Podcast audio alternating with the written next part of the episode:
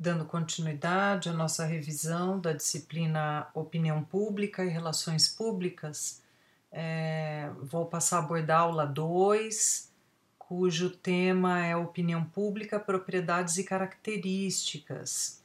Falar um pouco sobre a questão da relação da opinião pública com a democracia, né? A questão da polarização e da coesão da opinião pública. Bom, entrando, entrando nessa aula, primeira, o primeiro destaque é a dificuldade, gente, que os autores têm em conceituar a opinião pública.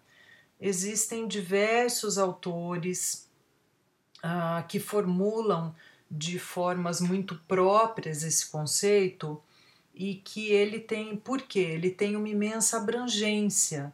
A opinião pública como um fenômeno uh, humano, do comportamento humano, envolve é, aspectos que são dos estudos específicos da área de comunicação, óbvio, é o primeiro, né? Uh, mas também a área da filosofia, da psicologia, da economia, não apenas se interessam em compreender e conceituar da sua própria maneira como trazem colaboração, enriquecendo e multiplicando, aí dando uma, uma visão multifacetada do que é esse fenômeno opinião pública. E aí eu, eu citei logo no começo da aula 2 né, um, uma frase que diz assim: é, a opinião pública se expressa por meio de grupos organizados, das manifestações mais ou menos espontâneas, das pesquisas, das eleições, dos comícios, das discussões em reuniões sociais e até dos meios de comunicação. Ou seja, é através desses eventos, uh, ou serviços, ou fenômenos que nós podemos perceber concretamente a existência da opinião pública. Logo, a gente está falando de algo que pode acontecer de maneira coletiva, mas também é uma expressão individual, um indivíduo expressando uma opinião pública, né? Portanto, existe aí uma, uma dificuldade nesse âmbito dos estudos para conceituar de uma maneira simplista, pois opinião pública não é um conceito simples. E aí, se a gente for entender o conceito de opinião pública, a gente precisa entender o conceito do espaço público, a tal da esfera pública que a gente falou na, na revisão da aula 1. Tá?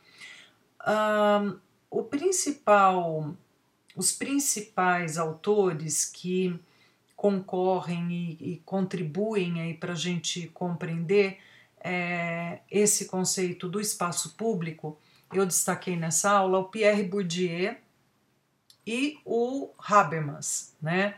O Pierre Bourdieu que diz que a opinião pública para ele não existe, porque os indivíduos não têm o mesmo valor, ou seja, é, o Bourdieu é um, um, pensador que aponta que pessoas de um, classes sociais privilegiadas acabam sendo mais ouvidas e têm mais espaço para serem ouvidas na nossa sociedade, portanto, para ele, essa ideia de público é algo, o espaço público é algo um pouco artificial, certo? Uh, entretanto, a gente precisa perceber né, que, mesmo concordando em parte aí com Bourdieu, que é, existe uma dinâmica na nossa sociedade atual onde essa questão da opinião pública ela é, ela é muito importante, é, é, é um assunto que está expresso e que, cujos resultados de pesquisa envolvem decisões, definições da nossa vida política, né? mas também é, um, um sentimento de fazer parte de uma época né, as, a, os fluxos aí de informações, de ideias, de ativismos, de ideologias, de grupos de pertencimento, independente de classes sociais, nós percebemos a importância que esse conceito do debate público, das opiniões, do quanto isso movimenta é, não apenas a economia, né, o mercado, a política em si, como eu falei antes, é, mas principalmente grupos dentro da sociedade. E aí os estudiosos de é, opinião pública uh, destacam aí, eu trouxe o livrinho O que é opinião pública, né, que está disponível para vocês. Os autores, a Silvia Cervellini, né, destaca o seguinte, que existem algumas características importantes no conceito de opinião pública que são perceptíveis através das propriedades da opinião pública. Que propriedades são essas? Distribuição, direção, intensidade, coerência e latência. Ah, como próprio nome diz de cada um, né, é importante a gente perceber essas diferenças. A distribuição vai nos mostrar como as opiniões individuais estão se agrupando portanto, núcleos de opiniões A, B, C, D e assim por diante, que podem revelar um consenso quando há pouco agrupa muita gente se agrupando na mesma opinião, ou um dissenso, ou seja, a, o mesmo fato tendo opiniões tão dispersas e multiplicadas que você não consegue perceber uma maioria, né, um consenso entre as pessoas. Um, a, a, segundo, a segunda propriedade, a direção da opinião pública. Então a gente falou em distribuição, agora vamos falar em direção. Direção é, vale lembrar, né, que ele representa é, a questão do, do favorecimento de você ser a favor ou contra uma determinada ideia. Portanto, a direção depende da distribuição. Distribuição e direção são dois, duas características que andam juntas.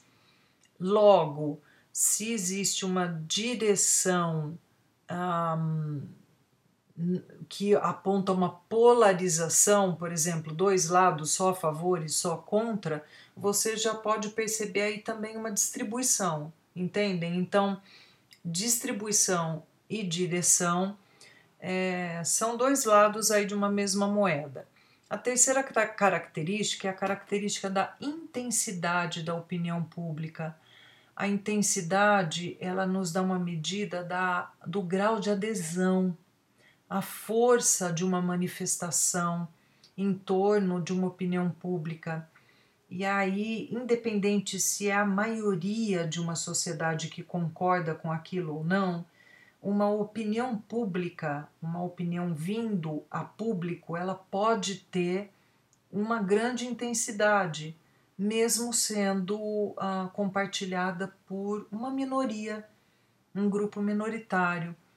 Então, por exemplo, ah, num regime ditatorial onde pequenos grupos de pessoas expõem a sua própria segurança para se manifestarem publicamente contra um ditador, um governante aí autoritário, abusivo, mostra a grande intensidade em torno dessa opinião, percebem? Logo, a intensidade, gente, ela não tem a ver com abrangência, não tem a ver com a distribuição e direção, e sim com a força que uma determinada opinião é capaz de agregar quando ela é tornada pública, certo? A, depois da, da questão da, da, da intensidade, a gente tem a outra característica, peraí que eu estou falando muito aqui, eu me perdi. Assim, a coerência. A coerência, gente, que é a quarta característica aí, né, tem a ver com a consistência ou inconsistência da opinião pública, ou seja, a coerência tem a ver com a forma como as pessoas expressam essa opinião. Se ela está embasada em ideias, em fatos verdadeiros e ela faz sentido, ou se de repente ela está encoberta aí com um, inverdades, eh, manipulações ou coisas, fatos questionáveis que é, não existiram, isso pode mostrar, portanto, a coerência ou não da opinião pública. Então, muitas vezes, assuntos complexos, a opinião pública tende a se perder mais e ser muito incoerente, e as pessoas não sabem se expressar uh, muito bem a, a, a respeito daquele tema, enquanto temas mais simples podem uh, carregar grande coerência, tá? É, e aí alguns autores ao longo da literatura americana e os Estados Unidos em termos de produção sobre opinião pública é, disparadamente né, o país que mais produz conhecimento a esse respeito, é, falando sobre essa questão da incoerência uh, ou da coerência da opinião pública, o Shapiro desenvolveu a, na psicologia social, né, é, junto com a psicologia social, o conceito de crenças sociais, para mostrar essa questão de, de como as pessoas percebem os fatos e criam essas crenças sociais, tá?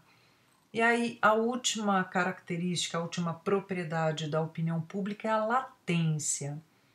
Latência, gente, como o próprio nome diz, aquilo que está latente é aquilo que está hibernado, né? Aquilo que tá, está guardado com grande força e que pode vir a se tornar ativo, manifesto, porém está num estado de hibernação, né?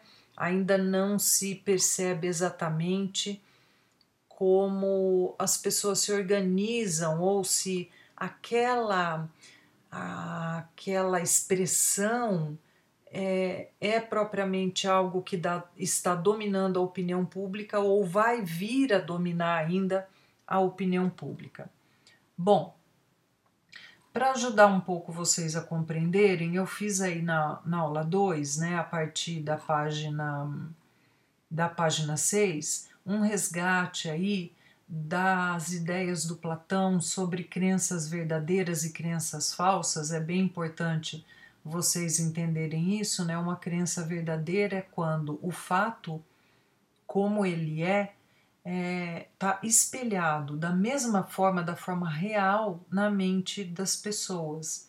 E a crença falsa é quando as pessoas, mesmo olhando para um fato, elas estão convencidas de que se trata de uma outra coisa e que está na cabeça delas apenas, certo? Então, é muito importante entender essa ideia de crenças falsas e crenças verdadeiras, e eu trouxe também para colaborar com esse debate sobre opinião pública, coerência, inconsistência, né?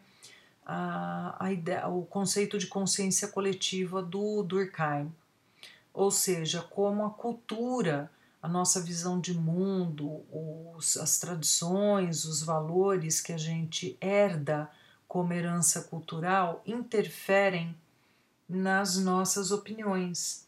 Né? Então, vejam, não é apenas mídia, meios de comunicação de massa, é, jornalismo, é, poder, né, a coerção do poder que interfere e manipula as opiniões públicas. Também a cultura tem um grande peso né, pra, pra, para formar, formatar, dar forma, expressar, se expressar através da opinião pública. Tá? Portanto, gente, a cultura ela modela a nossa visão de mundo. Nós não podemos descartar né, a importância da cultura nessa expressão da opinião pública, tá? Uh, aí no final da aula eu deixei para vocês uh, alguns uh, links de institutos de pesquisa que trabalham com o desenvolvimento né, das pesquisas e técnicas de pesquisas de opinião no Brasil. Então eu deixei aí para vocês a Abrapcorp, né, Associação Brasileira de Pesquisadores de Comunicação Organizacional e Relações Públicas, a Compolítica, que é a Associação Brasileira de Pesquisadores em Comunicação e Política, a ABERGE, que é a Associação Brasileira de Comunicação Empresarial, e a ABC, que é a Associação Brasileira de Comunicação Pública. Além, é claro, do CESOP, que é o Centro de Estudos de Opinião Pública da Unicamp, que tem uma página é, bem interessante dentro do site da Unicamp, tá? E aí, é, por que é, falar em opinião, em pesquisa de opinião pública? Porque é através das pesquisas que nós uh, que trabalhamos, né, quem, quem trabalha na comunicação ou na filosofia, na ciência política, na sociologia, na antropologia, com esse conceito de opinião pública, depende dos resultados de pesquisa para gerar análise. Portanto, se não houver pesquisa, nós não sabemos o que a opinião pública está pensando. E vamos lembrar que no Brasil, né, os principais institutos aí que realizam pesquisas massivas de forma constante atualmente são o IBGE, o IBOP e o Datafolha. E num momento aí da história política brasileira teve muita importância o Instituto Gallup aqui no Brasil. Tá? Então eu deixei aí para vocês um, essa, essas uh, instituições para vocês conhecerem um pouco como é veiculado não apenas o conhecimento sobre opinião pública no Brasil, mas como são geradas pesquisas e resultados de pesquisa de opinião. Uh, e eu finalizo a aula falando da importância da pesquisa de opinião para tomada de decisão, tanto no âmbito do mercado quanto no âmbito da política, certo? Então, é, é, esse foi o tema da nossa aula 2 e termina aqui essa revisão.